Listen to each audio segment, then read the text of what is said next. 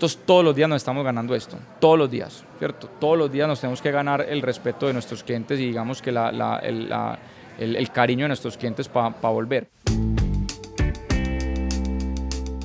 Hola a todos y bienvenidos a Medellín en Grande, un espacio donde contamos historias de una región donde el emprendimiento corre por las venas. En este espacio, creado por la Universidad Pontificia Bolivariana en coproducción con Emprendete, empresarios, emprendedores y líderes empresariales nos cuentan sus historias y sus más grandes aprendizajes. No hay nada como sentarse en un lugar acogedor, con un ambiente cómodo y con aroma de café recién preparado no hay nada como ver cómo el barista hace de la preparación todo un arte para servir una sola taza que al probarla tiene el corazón de todas esas personas que trabajaron la tierra para hacer que sus granos sean los mejores. Esta experiencia se ha vuelto muy popular. En los últimos años, la cultura del café creció y se convirtió en un fenómeno global. Y esto ha puesto el café colombiano en la luz pública de todo el mundo y por las mejores razones. Pero usualmente hay muchas cosas que no se ven. El proceso del café es largo y arduo, con una paga que usualmente es suficiente para sobrevivir y no necesariamente para tener una vida plena. En el episodio de hoy nos sentamos con alguien que decidió convertir una empresa familiar en una herramienta para mejorar la calidad de vida de los caficultores colombianos. Pues para serte honesto, como que nunca me he considerado o, nos hemos considerado aquí en la empresa como una empresa de emprendimiento, digamos que de la forma que normalmente las personas ven el emprendimiento, donde este que están escuchando es Pedro Chavarría, el gerente general de Café Pergamino, y en nuestra conversación con él nos cuenta la historia de la empresa desde el comienzo. Nosotros somos una empresa familiar, em, inclusive yo durante mucho tiempo ni siquiera pensé como en el mundo de los negocios, yo soy politólogo y economista pues, de formación y al principio em, digamos que mi sueño era el servicio público y trabajar en lo público. Em, y fue a través de la familia, nosotros teníamos o tenemos todavía unas fincas eh, de café en Santa Bárbara que empezó mi padre hace 40 años y durante mucho tiempo. Em, digamos que fuimos solamente caficultores en el sentido de no exportábamos, eh, vendíamos, éramos caficultores de cierto tamaño y eso nos, nos daba digamos que la la facilidad de ver el café como un negocio y no como un tema de subsistencia diaria, em, pero éramos caficultores y vendíamos nuestro café en la, al, mejor postor en el pueblo o al exportador privado que mejor nos diera, pero como cualquier otro caficultor. Eh, y papá tenía un trabajo de tiempo completo, entonces digamos que la familia no dependía sus ingresos 100% del café y eso nos permitía ver el café de una forma diferente. Cuando volví, el, cuando terminé la universidad, que trabajé inicialmente en una, en una campaña independiente, no ganamos, para bien o para mal. Em, y yo había hablado con, con, la familia hace mucho tiempo de empezar un piloto de exportar el café de nuestras fincas directamente. Entonces fue un emprendimiento dentro de una, dentro de una empresa familiar, ¿cierto? Eso tiene una cantidad de, de, facilidades y de implicaciones, ¿cierto? Pero, pero muchas facilidades en el sentido de, de que ya había una estructura, ya había una, una, una, forma de hacer las cosas que uno lo que tenía que hacer era buscar los, los cambios y, y las ideas para poder potencializar un negocio que, que, era muy difícil porque el café era y sigue siendo un negocio muy complicado, ¿cierto? Como dice Pedro, llegar a un sitio donde ya hay una manera de hacer las cosas tiene sus ventajas, pero también sus desventajas. Pero al margen de todo eso hay una sola visión propositiva y es la de maximizar lo que hay. Eso sí, con mucho cuidado y empezando con pilotos antes de escalar las nuevas ideas a toda la empresa. Porque todos hemos escuchado cuentos donde llega la segunda generación y acaba con el negocio de un día para otro. Afortunadamente, cuando la familia decide confiar en Pedro con la idea de la exportación, lo con cuidado, poniendo en práctica ese dicho de no probar la profundidad del agua con los dos pies. Porque lo más retador de empezar a implementar ideas nuevas también es lo más lindo y es que uno tiene que aceptar que no sabe para aprender porque normalmente las cosas no son como uno se imagina. Y en ese momento no sabíamos mucho de cafés especiales, simplemente sabíamos que, pues, que eran nuestras fincas, que la mamá decía que el café era muy bueno, entonces tenía que ser muy bueno, que podíamos vender un tema de, trazabilidad completa, pero no entendíamos muy bien el mundo de los cafés especiales. Entonces empezamos a estudiarlo, empezamos a hacer un piloto inicial em, para ver pues, cómo podíamos vender este café directamente sin pasar por la federación o por las cooperativas o por los exportadores privados teníamos la facilidad de que éramos una empresa caficultora, digamos que, que, que, mucho más grande de lo normal en, en, Colombia, que la caficultura en Colombia es de pequeños caficultores. Entonces, cuando tú eres un pequeño caficultor, no tienes las economías de escala para poder exportar pues directamente, ¿cierto? Em, entonces empezamos a utilizar esa, esa, ventaja para, para tocar puertas afuera, ver cómo funciona el mercado empezamos a mandar muestras, eh, digamos que vimos que teníamos un café bueno, no tan bueno como creíamos, eh, ahora que ya estábamos siendo vistos desde los ojos de los cafés especiales. Em, entonces empezamos a cambiar muchas cosas de las que hacíamos en las fincas, buscando mejorar la calidad y paralelamente empezamos a exportar de a poquitos el café de nuestras fincas, ¿cierto? Em, invertimos en una planta trilladora, que es de las cosas que yo te digo, de las facilidades de, empezar dentro de una empresa familiar. Nosotros teníamos un capital que hicimos en la última bonanza cafetera que hubo en el 2011 y digamos que ese dinero que hace mucho tiempo antes de eso en las fincas, las fincas no, no eran rentables y utilizamos ese dinero para invertir en la, exportadora. Entonces utilizamos el dinero de la bonanza para invertir en la exportadora la planta trilladora, que es el proceso industrial último que se le da al café antes de exportar. Em, y bueno, y empezamos a exportar como te, como tengo diciendo.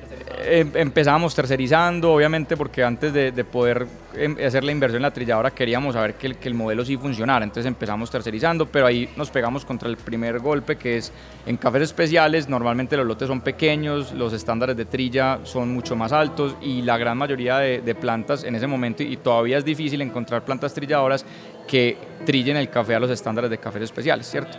La gran, nosotros tenemos esta idea de que todo el café de Colombia es especial y se vende con unos sobreprecios, pero la verdad es que el café, el 99% del café colombiano se vende como commodity, se vende con un sobreprecio, digamos, por encima del, del, café normal, pero es un sobreprecio relativamente pequeño, inclusive hay otros países que tienen sobreprecios más altos que el de nosotros, por más que nos duele el orgullo, muchas veces Guatemala tiene precios genéricos más altos que los de nosotros, eh, Kenia y Etiopía ni se diga, los cafés de, de Kenia y Etiopía base se venden mucho más costosos que los colombianos. Entonces, em, el café, el 99% del café colombiano se vende es en volúmenes, ¿cierto? En contenedores y bolsas marcadas café de Colombia o sin mucho café de Antioquia o café de Huila con unos sobreprecios chiquitos. Pero cuando empezamos a buscar personas que nos trillaran esos cafés a los estándares que los exigían nuestros clientes, a lo que estábamos aprendiendo, eso fue bastante difícil y fue cuando tomamos la decisión de montar nuestra propia trilladora. Antes de seguir, necesitamos algo de contexto sobre lo que nos está contando Pedro.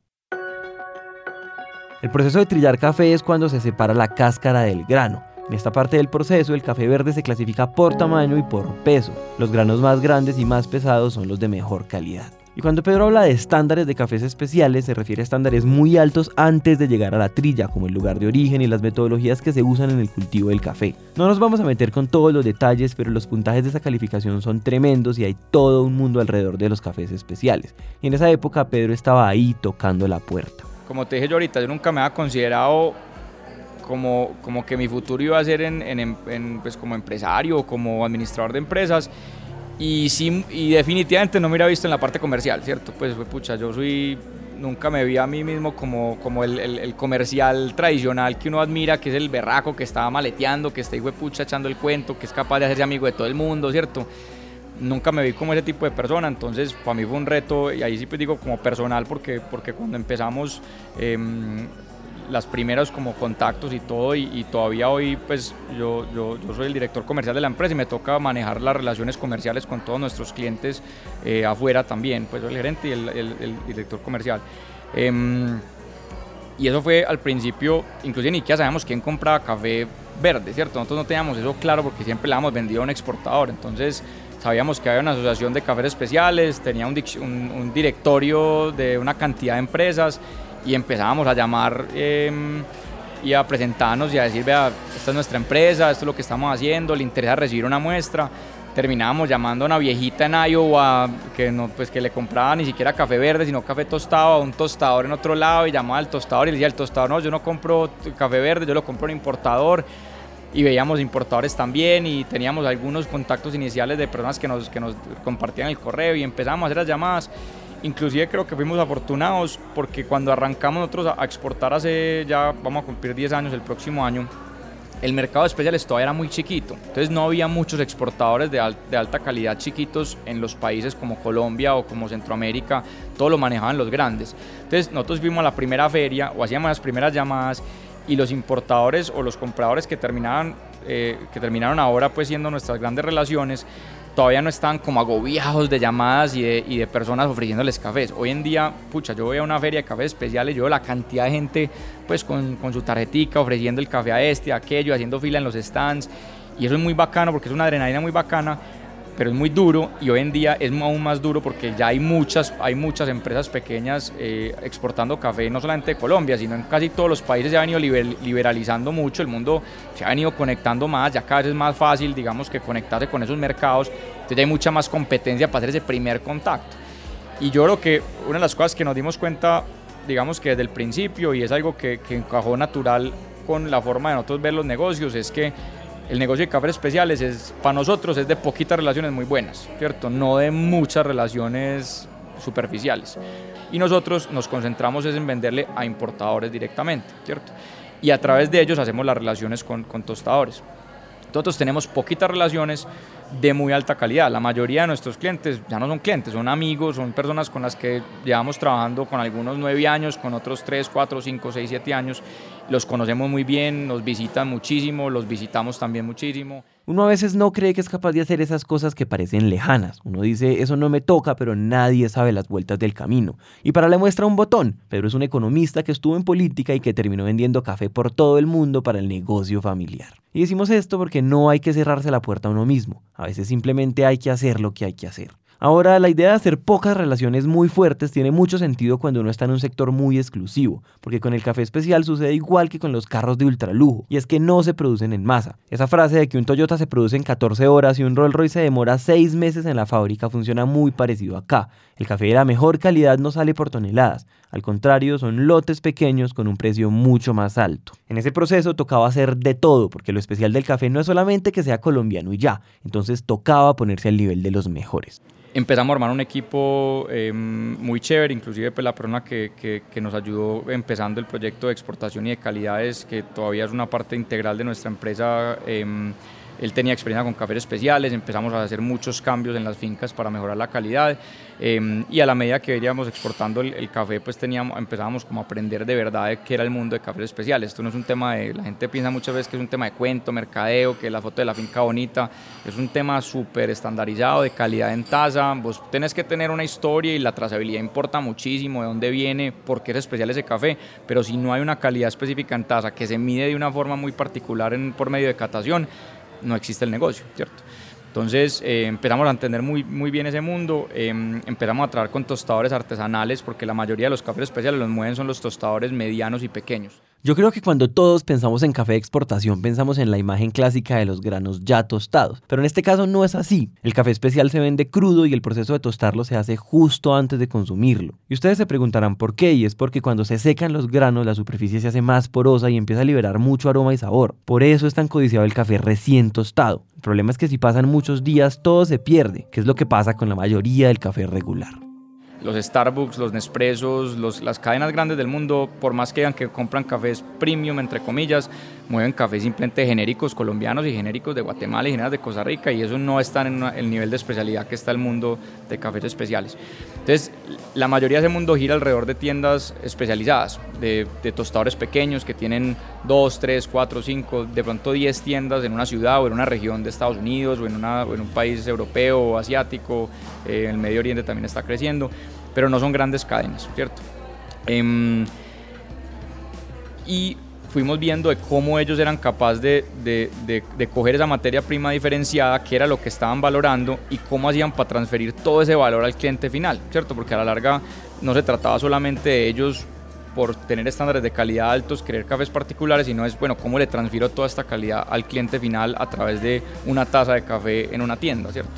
Y eso es un proceso que, que sigue siendo muy impresionante porque a la larga, si tú lo comparas, por ejemplo, con el mundo de los vinos o de la cerveza, Em, la cadena es mucho más cortica, ¿cierto? Un vino lo produce un viñedo, ¿cierto? Normalmente ese viñedo tiene una planta de, producción de, fermentación y de embotellamiento, y etcétera, y esa planta le entrega una botella ya perfecta como la quiere entregar, de la calidad que la quiera entregar a un distribuidor, ¿cierto? Y ese distribuidor la vende en un supermercado, la vende a un restaurante, se la vende a un, a un cliente final por suscripción, etcétera, pero la cadena es muy cortica. La cadena del café es supremamente amplia y extensa. Vos estás trabajando con caficultores en cualquier parte del mundo cafetero, ¿cierto? Que es un mundo muy amplio. Por ejemplo, café de, de Aponte, una, una, variedad eh, de café muy específica que viene de, una, de unas fincas en, en Aponte, Nariño. Aponte, Nariño es un pueblo em, que queda a tres horas de Huesaco, que Huesaco queda a dos horas de Pasto y Pasto pues queda dos aviones de, de, Medellín, ¿cierto? Uno se empieza a meter por estos cañones y uno dice, esto, esto queda en la mierda, pues esto queda en la mierda y son destapadas y son comunidad, comunidades que muchas veces han estado muy alejadas de la, de la, de la, mm, de todo, básicamente de todo. Eh, y en su momento muchas de estas regiones donde trabajamos eran las regiones más afectadas, más afectadas por la violencia. Em, y se termina conectando un productor en Aponte, un productor en Insa Cauca, o un productor en Urrao, Antioquia, con una cadena que eventualmente lleva ese lote protegido hasta un tostador en Nueva York o en Tokio, que va a tostar ese café y lo va a, lo va a tostar de una manera muy específica, lo va a preparar de una manera específica y se lo va a servir a un cliente final meses después de ser, de ser producido. Entonces, cualquier cosa en esa cadena que, que, falle, se pierde esa calidad y automáticamente pasa de valer lo que vale un café especial a ser un café, un café genérico. Y no solamente hay que proteger la calidad, sino que ese cliente final tiene que sentir que está teniendo una experiencia diferenciada. No es solamente la tasa, ¿cierto? Es, es todo lo que hay alrededor de esa experiencia cuento todo esto porque para nosotros fue muy, muy chévere como aprender de ese, de ese mundo final, porque normalmente cuando uno es un productor, vos no tenés contacto con eso, ¿cierto? Por más que seas un productor grande, que puedas de pronto viajar a ver una tienda de café, si no estás en la industria, em, no vas a ver nunca eh, ese detalle de cómo funciona la industria de especialidad para poderle transferir no solamente la calidad, eh, sino todo lo que hay detrás de ese café al cliente final. Entonces una cantidad de puentes que hacen de eso, de eso posible. Cuando uno aprende mucho y logra resolver los grandes problemas que tenía hay muchísima satisfacción, pero cuando uno mira por la ventana y ve a otros que todavía tienen los mismos problemas, hay una especie de impulso de aportar. Hay una especie de empatía cuando uno se acuerda de lo que se siente estar ahí. Entonces cuando Pedro y el equipo ya se estaban moviendo como pez en el agua en el sector del café especial, surge una idea curiosa y es la de ayudar a otros a recorrer el mismo camino. Entonces empezamos a exportar el café en nuestras fincas, em, empezamos em, a conocer más y más y más cómo funcionaban estos tostadores artesanales y cómo ellos eran capaces de proveer pues, esa experiencia y esa calidad al cliente final. Em, y empezamos dos proyectos que hoy en día son pues, las partes fundamentales de nuestra empresa. El primero es nuestro proyecto de, de productores aliados. Nosotros, ¿por qué empezamos a exportar? Empezamos a exportar porque teníamos una volatilidad en el precio muy alta durante, hemos dicho, teníamos seis o siete años de precios malos, un año, dos años de precios buenos y vuelva seis o siete años de precios malos, ¿cierto? Eso es insostenible económicamente como para nosotros en, en, una finca grande era un tema financiero, era, uy, el negocio da o no da, ¿cierto? Pero para la gran mayoría de caficultores de Colombia es un tema de subsistencia, un tema de que yo vivo con lo que me entra de mi finca, entonces si este año me entró menos, pues vivo menos bien, ¿cierto? ¿Y qué quiere vivir menos bien? Poder invertir menos en, en, tu casa, poder invertir menos en la educación de tus hijos, poder invertir menos en tu salud. Em, entonces se vuelve un tema desde de calidad de vida directa, ¿cierto? Entonces, la volatilidad de los precios del café le pega durísimo a los, a los, a los pequeños caficultores y la realidad es que la gran mayoría de los años tenemos precios bajos, eso es un hecho. Entonces, cuando empezamos a desarrollar esta cadena, digamos, esta, este canal de comercialización, vimos que nuestros clientes primero decían, listo, chévere los cafés de, de las fincas de ustedes, pero pero bacano poder ver más perfiles y más y, más, y ver todo lo, que Colombia tiene para ofrecer. Y como ya confían en nosotros de hacer las cosas bien, de poder proteger esa calidad, de poder ser transparentes en la compra, dijeron, ¿por qué no nos ayudan buscando cafés en otras partes del país? Y por otro lado dijimos, bueno, esto aquí es una, un, un tema de de hacer por los demás lo que nadie inicialmente quiso hacer por nosotros, porque cuando nosotros tratamos de, de, de, tocar las puertas de exportadores, así les vea, ayúdenos a, a, tener un mejor precio por el café, nos decían no, pues su negocio es producir, mi negocio es vender y dedíquese a producir y, yo me dedico a vender. Em, entonces para nosotros era, bueno, ¿cómo le ayudamos a otros caficultores a poder acceder a ese mercado que nosotros ya accedimos? Em, y también es una oportunidad de negocios de, de, poder tener, ya tenemos nuestra planta trilladora y de poder expandir nuestro negocio que en ese momento ya solamente era de las fincas. Esto cambia el negocio completamente porque es que ahora toca establecer la manera en la que se va a hacer todo con los productores aliados. Esta idea de tener impacto positivo para los caficultores es genial y podía crecer y convertirse en algo muy bueno para muchas personas, pero siempre que uno hace algo nuevo tiene que pensar en los principios sobre los cuales va a trabajar, porque solo así puede proyectar hacia el futuro lo que está haciendo hoy. Entonces empezamos nuestro proyecto de productores aliados basado en una premisa súper sencilla y es nosotros tenemos un mismo margen por todos los cafés que exportamos. Y mientras más pague el cliente por la calidad de ese café, pues más le pagamos nosotros al productor por la calidad de su café, ¿cierto? Esa decisión tiene dos razones fundamentales. La primera es una decisión ética que tomamos como, como, como, como caficultores nosotros mismos de decir, pucha, esta cadena tiene muchos problemas de transparencia y trazabilidad, ¿cierto? Muchas veces el trabajo más fuerte lo tienen que dar los caficultores y son los que normalmente reciben em, una, una, parte, una parte muy, muy pequeña de las utilidades del, del, negocio. Em, y creemos que, que, si el caficultor hizo una tarea diferenciada y una tarea para producir un café especial, pues requiere un precio diferenciado, ¿cierto? Y el segundo, y somos súper honestos con todos los caficultores y con todos nuestros clientes, es para nosotros la única forma de que este negocio es sostenible si a los caficultores que son parte de nuestro proyecto de productores aliados les va bien, ¿cierto? La edad promedio del caficultor colombiano son 58 años y todos los años creo que crece para nueve meses, ¿cierto? No hay renovación generacional en los, en los, en los, en los cultivos, no hay gente joven que diga, uy, yo veo en esto una oportunidad de hacer una vida digna, próspera, de ser clase media rural, de ser, de ser empresarios del, del campo con el café, son muy poquitos los que, los que, los que ven eso. ¿Por qué? Porque los precios son normalmente muy bajos y solamente dan para un, para un nivel de vida de subsistencia, ¿cierto? Entonces, para nosotros poder cambiar esa realidad, por lo menos con los caficultores que trabajamos, es garantizar que, o garantizar no, pero proveer por lo menos una oportunidad para que los hijos de, los, de esos caficultores con los que trabajamos vean en el, en el café una posibilidad de ser un negocio exitoso y que les vaya bien ¿Y qué va a querer decir eso? Que es que nosotros queremos tener negocio durante los próximos 100 años, no queremos tener negocio durante los próximos 5.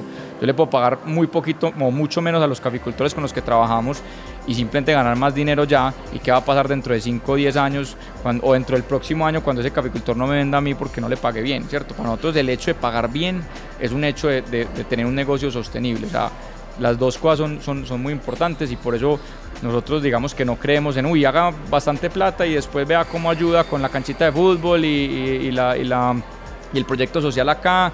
Para nosotros el proyecto social es un proyecto de sostenibilidad económica donde a todos les va bien y la mejor forma de, de tener una, una, responsabilidad social es con que los caficultores tengan un ingreso serio. Muchas veces uno escucha, no, es que los sobreprecios están grandes por un café especial, entonces alguien se los va a meter en una fiesta o se los va a gastar mal gastados cada quien se gasta su dinero que se hace bien hecho como, como quieran. Y la verdad es que el 99.9% de los casos, los caficultores con los que hemos trabajado que reciben un sobreprecio alto por un, por un café de muy alta calidad, usted va al siguiente, el siguiente año y va a haber inversión en su finca, va a haber inversión en la, en la infraestructura de la finca, va a haber inversión en los cultivos, va a haber mejor productividad porque fertilizan mejor, va a haber mejoras en la, en la infraestructura de las, de las fincas, va a haber mejor calidad de vida, va a haber inversión en, en lo, que, en lo que debe ser. Entonces, simplemente es, tenemos un margen que, que, que, es razonable, un margen que cubre nuestras inversiones, que cubre nuestro trabajo, que es mayor al trabajo del exportador eh, normal, porque nosotros en cafés especiales estamos trabajando con lotes muy pequeños que tenemos que catar cientos y cientos de muestras para poder seleccionar esos lotes, para poder armarlos, para poderlos llevar a nuestra trilladora y para poderlos exportar. Mientras que el café normalmente es simplemente cate lo que no tenga defectos, mezclelo todo en un contenedor y mándelo para un barco.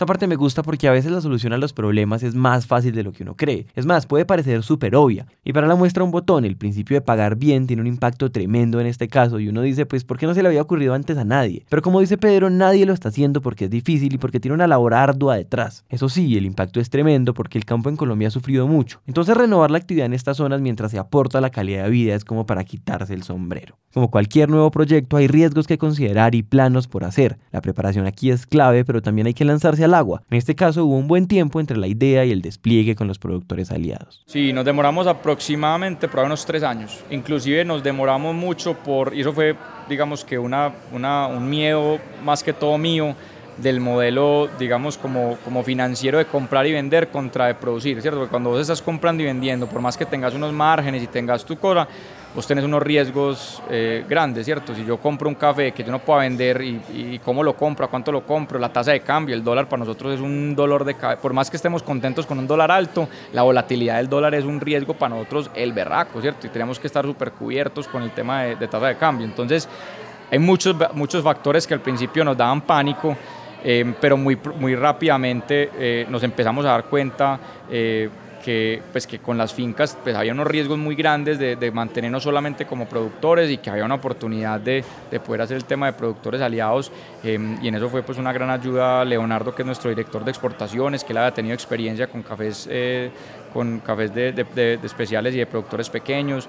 Em, entonces pues fue como una tarea de equipo poder como sacar ese proyecto adelante, pues, pero al principio nos dio mucho miedo y nos demoramos más de la cuenta sacando. Que una nueva oportunidad nos haga sentir miedo es normal. Aunque suene cliché, si no da miedo no vale la pena hacerlo. Eso significa que uno está rompiendo sus propios límites y que va a aprender muchas lecciones incluso si fracasa. Ahora, uno de los fundamentos desde el comienzo eran esas relaciones muy cercanas con los contactos internacionales para vender el café. Y eso tenía que ser una premisa en este proyecto de productores aliados, así al principio fuera difícil. Como se gana la confianza es demostrando la, seriedad en, los negocios. Y, de todas maneras, cuando, cuando hay ese tipo de proyectos, los caficultores y como cualquier persona que esté en el agro siempre está dispuesto a escuchar precisamente por eso, porque aquí ha habido una volatilidad de precios muy alta y Desafortunadamente muchas personas que llegan a prometer no cumplen, pero el caficultor dice, pues yo qué tengo para perder, Dios mío. Pues, ¿me entiendes? O yo vendo el café al, precio que lo venden en el mercado o aquí por lo menos me están ofreciendo una, una, una posibilidad.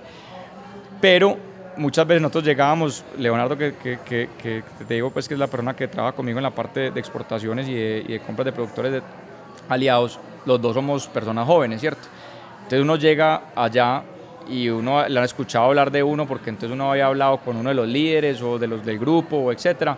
Em, entonces uno le decían, pucha, nosotros imaginábamos a un viejo de sombrero, carriel, poncho, barrigón, canoso, ¿cierto? pucha, están un par de culicagados.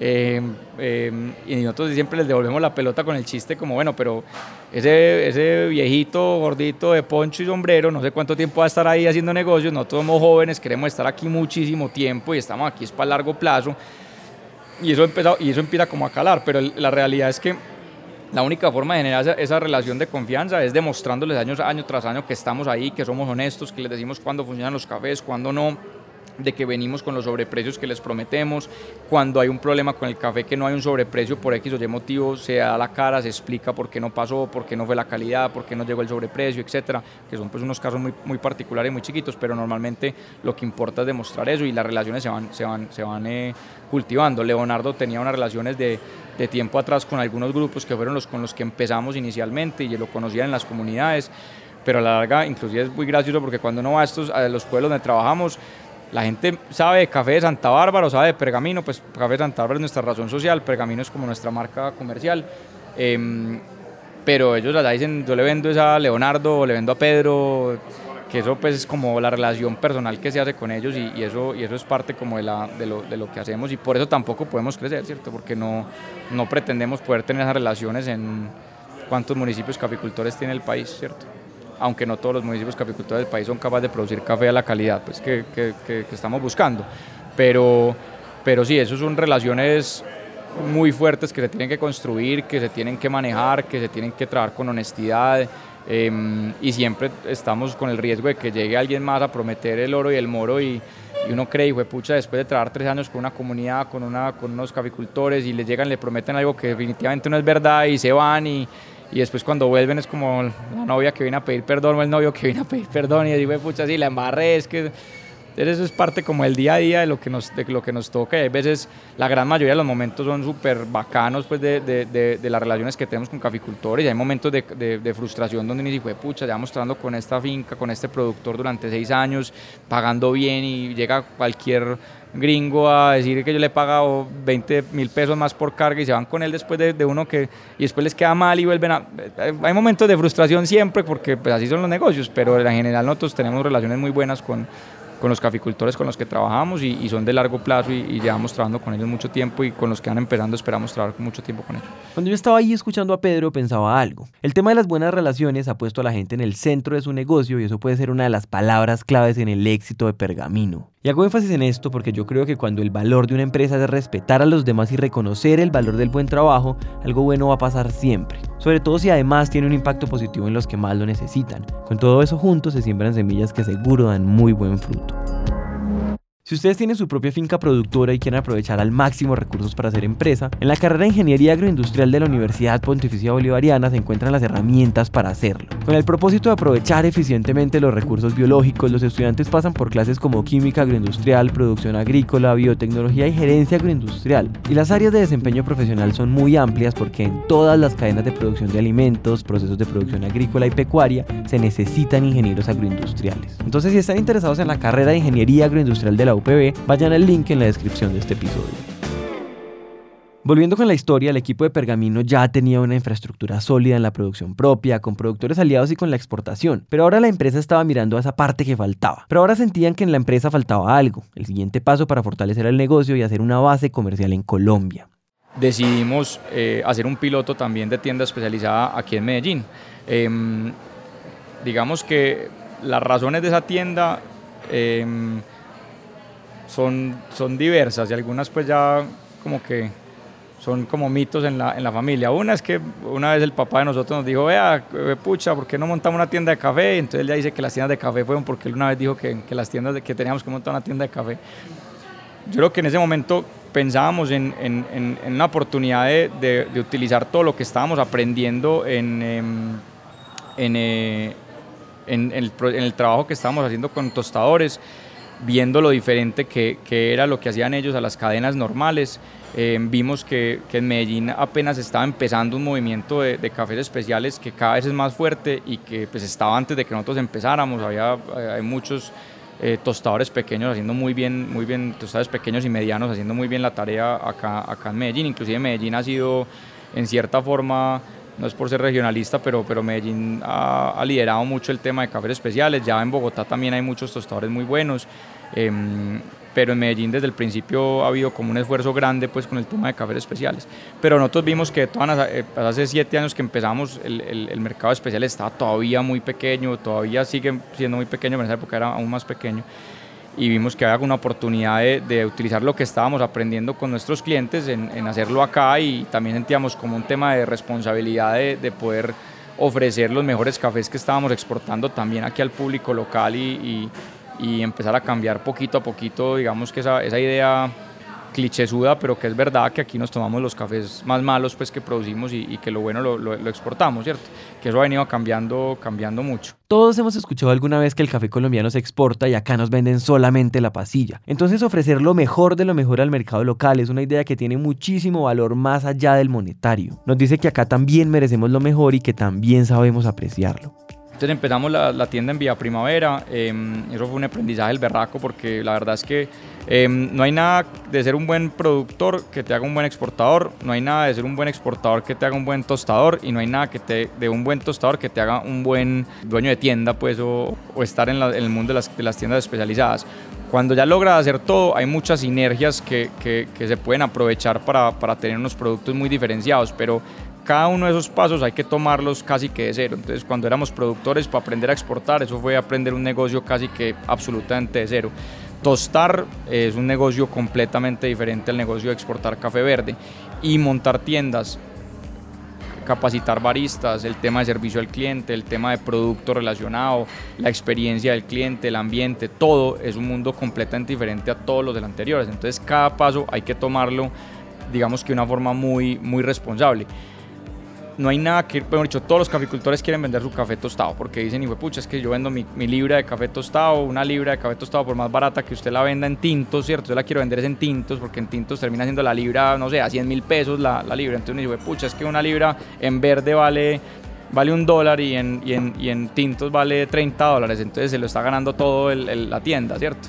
O el tostador pero es que para pasar esa libra de, de, de, un dólar, pues que un dólar es el precio de commodity, digamos que un precio de cafés especiales es 3 dólares, pero de todas maneras de pasar esa libra de cafés especiales de 3 dólares a 30 dólares en una tienda, hay un bagaje y una inversión y un tiempo y una, y una dificultad muy, muy grande, ¿cierto?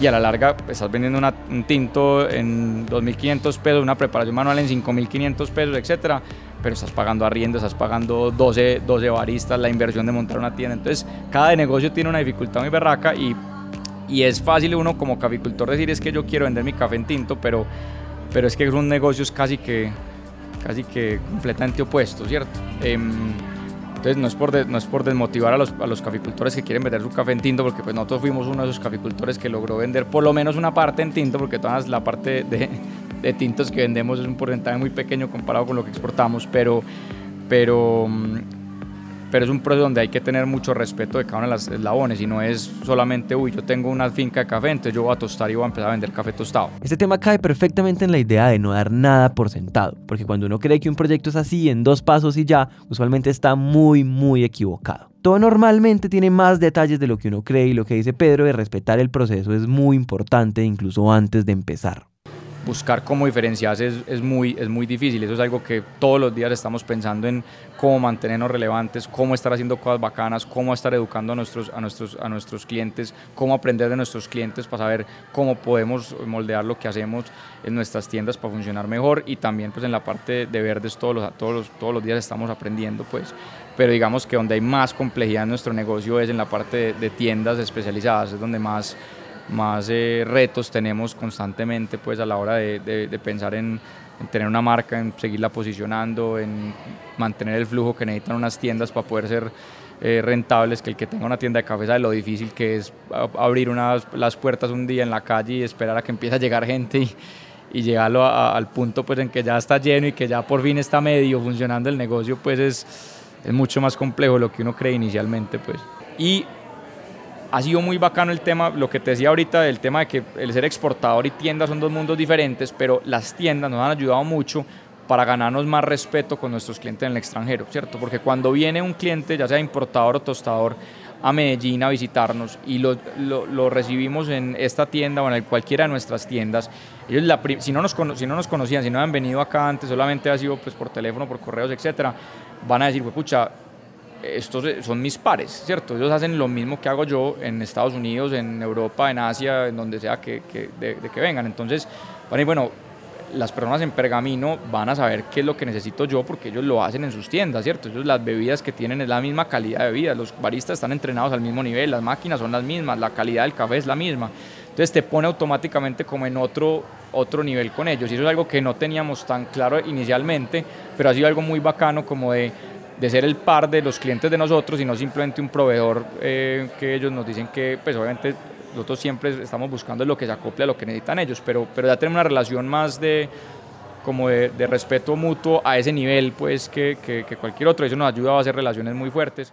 Me parece muy importante decir que Pergamino lleva 7 años con las tiendas y todavía está pensando en cómo diferenciarse. Y el mensaje de esto es que ese trabajo nunca se acaba. Reinventarse, iterar e intentar cosas nuevas es parte de mantener un negocio en el largo plazo. Reinventarse, iterar e intentar cosas nuevas es parte de mantener un negocio en el largo plazo. Y la verdad es que eso es algo que parece una tortura para algunos, pero que es lo más emocionante para otros. Por otro lado, la idea de la sinergia y de los beneficios inesperados son otra parte muy fascinante de los negocios. Cuando una rama de la empresa puede beneficiar a otra o cuando los clientes se sienten mejor por algo que uno hace, eso no tiene precio. Y genera la sensación de que todo el trabajo que la gente no ve vale la pena.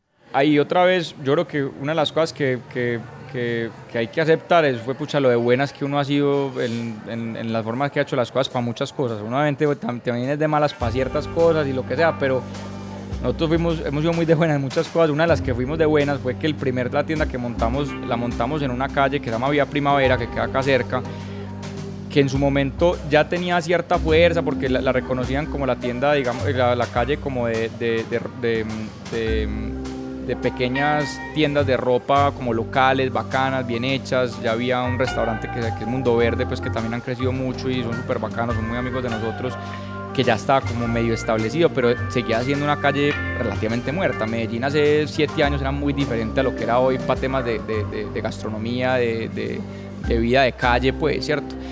Y nosotros arrancamos y esa calle, aunque ha cambiado algo en los últimos, en los últimos años, esa calle se volvió un epicentro, digamos, que del desarrollo de, pues, turístico de la ciudad. Vía Primavera ha sido como uno de los epicentros de, de Primavera y Provenza en general ha sido uno de los epicentros del desarrollo turístico de la ciudad y eso nos ha beneficiado muchísimo a todos nosotros. Em, la ciudad tenido un crecimiento en, el consumo de, experiencias o gastronómicas o etcétera de, más alta calidad y lo ves en los restaurantes que hay, en las ofertas que hay de bares, de restaurantes, de coctelería, de cervecería. Em, de, todo eso, eso, digamos que somos parte de un bote que ha venido, que ha venido subiendo, ¿cierto? Eso decir pues que uno pucha, eh, le pegó solo al perro, pues eso no, eso no, no, funciona así, ¿cierto? Somos parte de una categoría que va más allá de café, que es una categoría de, digamos que consumo eh, diferenciado pues que ha venido creciendo mucho. Entonces fuimos muy de buenas de estar como en el lugar, el lugar correcto, en el momento correcto, con cierta forma el producto correcto. Un factor de éxito que siempre va a ser muy importante reconocer es la evolución del contexto. Porque si yo tengo la mejor idea y el mundo no está listo, pues la cosa se va a demorar. En cambio, cuando yo estoy bien parado y el mundo se empieza a mover hacia donde yo estoy, ahí es donde los cambios culturales tienen el mayor impacto sobre las empresas y donde surgen las historias de éxito. Mientras tanto, toca tener paciencia mientras el mercado crece. Y es que el punto de inicio no es fácil para nadie y la paciencia es un músculo que crece obligado cuando no hay otra opción. Fue muy difícil arrancar y yo me acuerdo el primer día em, que, que arrancamos, inicialmente pensábamos que con tres personas en la barra era suficiente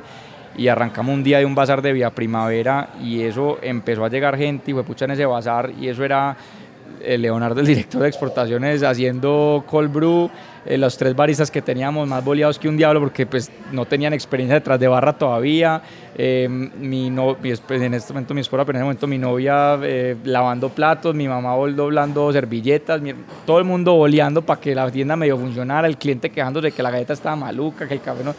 Y yo fue, pucha, eso fue como un sábado, el domingo no abrimos y yo llegué el, lunes a la, a, la, a, la, a la, empresa y dije, esto no va a funcionar, hermano, esto fue muy difícil para vender en ese momento, no sé, que vendimos 500 mil pues ese día o algo esa, en, ese, en ese bazar. Y yo, esto no va a dar, pues esto es demasiado difícil para vender eso.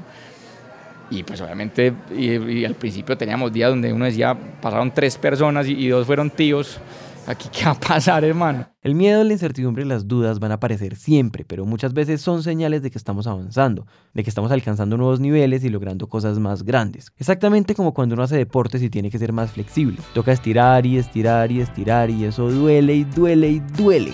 Uno sabe que es para bien, que es saludable y seguro que lo va a hacer a uno mucho mejor en su deporte, pero para subir de nivel pues toca aguantar el dolor, nada que hacer. Las tiendas es un tema, mejor dicho, el mercadeo en, en una tienda es muy particular porque, y eso pues es algo que, que, mm, que, estandarizó Starbucks en un caso pues de, de, estudio que hicieron de que nunca se ha gastado un peso en publicidad. Dice, ¿para qué yo tengo 10.000 tiendas haciendo publicidad todo el día? ¿Cierto? Las tiendas y los restaurantes son, son medio así. Yo para qué va a hacer publicidad si, si por mi tienda pasa gente al principio poquita, pero cada vez más, cada persona que yo lo que tengo que garantizar es que cada persona que pase por esa tienda salga con una experiencia única, que llega a la casa a decir, hey mamá, mira qué nota, o hey, llego a la oficina y papá, eh, parcero, que no hay que, mire qué nota la tienda de café, o ah, en el grupo de todo lo que regar la voz en una tienda de café es lo más importante y eso se hace a través de una experiencia buena. Entonces, Em, no es de abrir las puertas y esperar a ver qué pasa, sino de, que cada cliente que pase por tu tienda se vuelva un, embajador, ¿cierto? Pero eso a la larga, si vos haces de cada cliente un influenciador, eso es 10 veces más poderoso que, pagarle a cualquiera que ponga un post que, que, se va a, a los dos minutos, ¿cierto? Entonces, para nosotros en las tiendas, eso es parte de lo que recalcamos siempre con todo nuestro equipo de baristas en la parte de servicio, es entonces todos los días nos estamos ganando esto, todos los días, ¿cierto? Todos los días nos tenemos que ganar el respeto de nuestros clientes y digamos que la, el, el, cariño de nuestros clientes para volver, porque por más que acá haya un flujo de personas que, que pasan y no vuelven porque son extranjeros, porque pues, están pasando por la ciudad, las tiendas de café dependen de mucha gente que viene aquí, algunos todos los días, otros muchas veces al día, otros una vez a la semana, otros una vez al mes, pero las tiendas de café, la recurrencia es muy diferente a un restaurante. Pues un restaurante yo sé, de pronto a crepes vas dos o tres veces al mes o lo que sea, o, o, te comes una hamburguesa en la hamburguería que te gusta una vez cada 15 días. Pero por lo general los restaurantes no es algo que vos hagas de forma muy recurrente. Te cansás de esa comida o, o cambias o volvés a los dos o tres meses. En café es muy diferente. En café vos vas mucho a la tienda de café que te, que te gusta y con la que te conectas. Y vos te conectas porque sí, la Chemex de Insa fue pucha, era una maravilla, pero la gente no se conecta con una tienda solamente porque la Chemex o el cappuccino era absolutamente perfecto. Eso es importantísimo y eso tiene que estar pero la forma en que la gente conecta con una tienda es por el ambiente, por los baristas, cómo te, cómo te atienden, cómo se acuerdan de la bebida que siempre pedís, eh, por, por, por, la calle donde está. Es, una, es, una, es un conjunto de, de, factores que hacen que esa conexión sea mucho más íntima de la que vos sentís con pues, casi que cualquier otra experiencia de retail, pues, ¿cierto? Entonces, para nosotros eso es fundamental y por eso cada tienda que abrimos... Eh, es cómo creamos esa conexión con la comunidad a nuestro alrededor. Lograr que la experiencia convierta al cliente en embajador es el mejor escenario posible siempre. Y en este caso eso es clave porque el café es un hábito, entonces si uno encuentra la manera de hacer parte de la vida diaria del cliente, pues va ganando. Y antes de seguir quiero resaltar eso que le dice Pedro a los empleados, que todos los días nos estamos ganando esto. Este mantra tiene que ver con no dar nada por sentado y sirve para todo en la vida. Este mantra tiene que ver, este mantra tiene que ver con no dar nada por sentado y sirve para todo en la vida. Si uno cree que tiene un puesto asegurado, que el negocio ya es rentable o incluso si cree que su pareja va a estar ahí siempre, recuerde que uno todos los días se lo está ganando. Asumir que todo está ganado es un error que lleva al fracaso siempre. Pues nosotros seguimos siendo una estructura bastante pequeña y, y queremos seguir siendo así, ¿cierto? Nosotros cada paso de crecimiento es duro y lo pensamos mucho porque nuestra meta, en eso es otra cosa que no somos como muy tradicionales en el emprendimiento y es nosotros no pues nosotros no queremos, a uno le dicen, no, pero no crees crecer y cuando vas a ir Bogotá y cuando pues cinco tiendas más. Entonces crecemos a la medida que somos capaces de dar las cosas bien y que nos sentimos cómodos, ¿cierto? Y cada paso de crecimiento ha sido difícil, ha sido de readaptarse, de volver a, a pensar en cómo hacer las cosas bien y nunca perder esa razón de ser, ¿cierto? Nuestra razón de ser es cómo llevamos a la sostenibilidad de nuestras fincas y nuestros productores aliados a través de agregarle valor a esos cafés, ya sea en exportación trabajando con, con, tostadores artesanales o a través de nuestras tiendas, ¿cierto?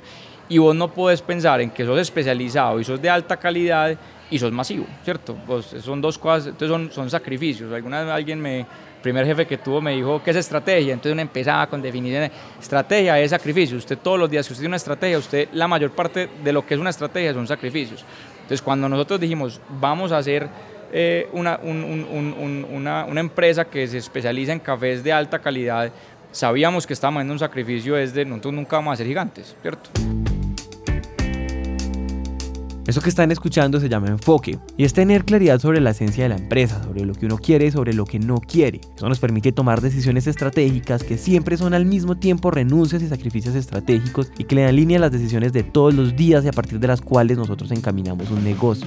Decidir mantener las buenas relaciones y el mejor café a cambio de crecimiento ha sido parte del éxito de Pergamino. Es algo que ha mantenido a las personas como el fin y no como un medio para un negocio próspero. Valorar el trabajo, el impacto positivo y duradero, ganarse su lugar todo los días y construir relaciones duraderas son solo algunos de los ingredientes para esta taza de café que no se encuentra en ningún otro lado. La próxima vez que se tomen un café especial, recuerden todo eso que lo hace único, desde el origen hasta el trabajo arduo de cultivarlo y de llevarlo hasta el final del recorrido. Este episodio fue producido por Julián Cortés y editado por Santiago Cortés y por mí.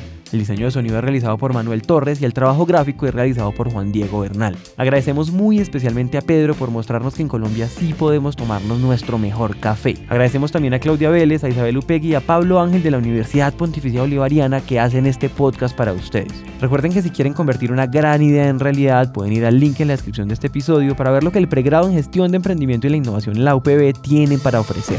Soy Juan Pablo, gracias.